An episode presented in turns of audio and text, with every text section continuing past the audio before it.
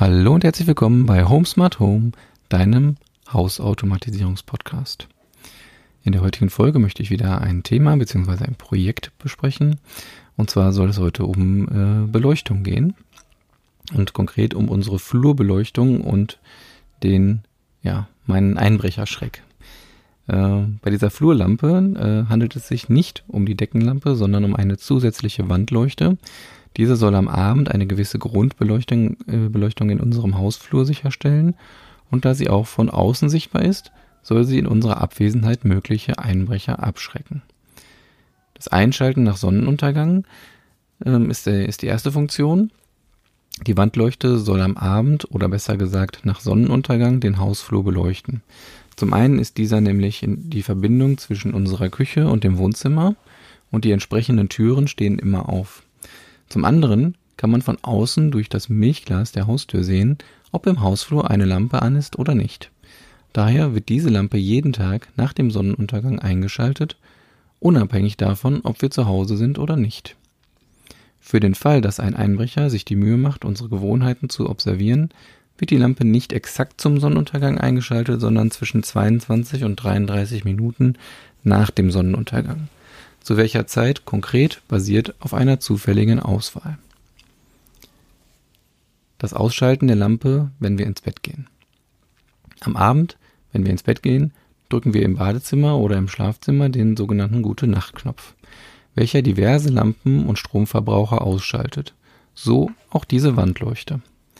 Das Problem ist nur, dass wir diesen Knopf nicht drücken können, wenn wir nicht zu Hause sind. In diesem Fall würde die Lampe nicht mehr ausgeschaltet werden, Daher wählt das Programm, wenn wir nicht zu Hause sind, zufallsbasiert eine Zeit zwischen 22.30 Uhr und 23.35 Uhr und schaltet die Lampe aus. Auch dieses Verhalten soll verhindern, dass es nach einer Zeitschaltuhr aussieht.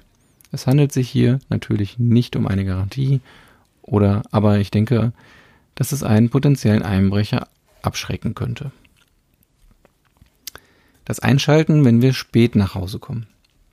Wie gerade schon beschrieben, wird die Lampe zu einem bestimmten Zeitpunkt am Abend ausgeschaltet, sofern wir nicht zu Hause sind.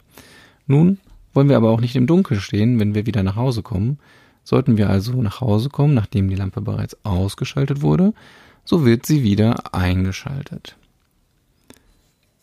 Die letzte Funktion ist das Einschalten nach Bewegungserkennung. Ich muss morgens sehr früh aufstehen, wenn ich zur Arbeit gehe. Im Winter stehe ich äh, also bereits vor dem Sonnenaufgang auf und im Haus ist es stockfinster. Wenn ich also um 5.30 Uhr nach unten komme und in die Küche gehe, erkennt der Bewegungsmelder in der Küche meine Anwesenheit und schaltet neben dem Küchenlicht auch die Wandleuchte im Flur ein. Dies wird in Abhängigkeit davon gemacht, dass die Sonne noch nicht aufgegangen ist. Ich kann also in Ruhe meine Tasche für die Arbeit packen, die Lampe wird dann automatisch 24 Minuten später ausgeschaltet.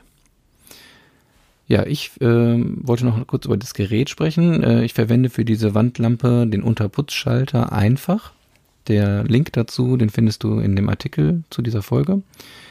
Ähm, natürlich können auch diverse andere Aktoren verwendet werden, um eine Lampe zu schalten, wie zum Beispiel auch der ähm, Zwischenstecker, der Funkschaltaktor Zwischenstecker. Beide Links findest du in dem Artikel zu dieser Episode.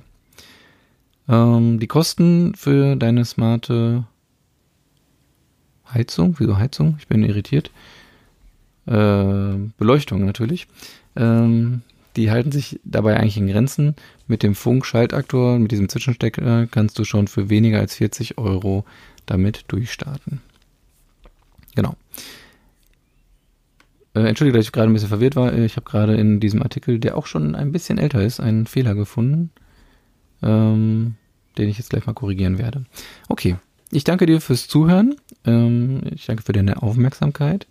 Und ich würde mich sehr freuen, wenn du auch beim nächsten Mal wieder dabei wärst. Bis bald.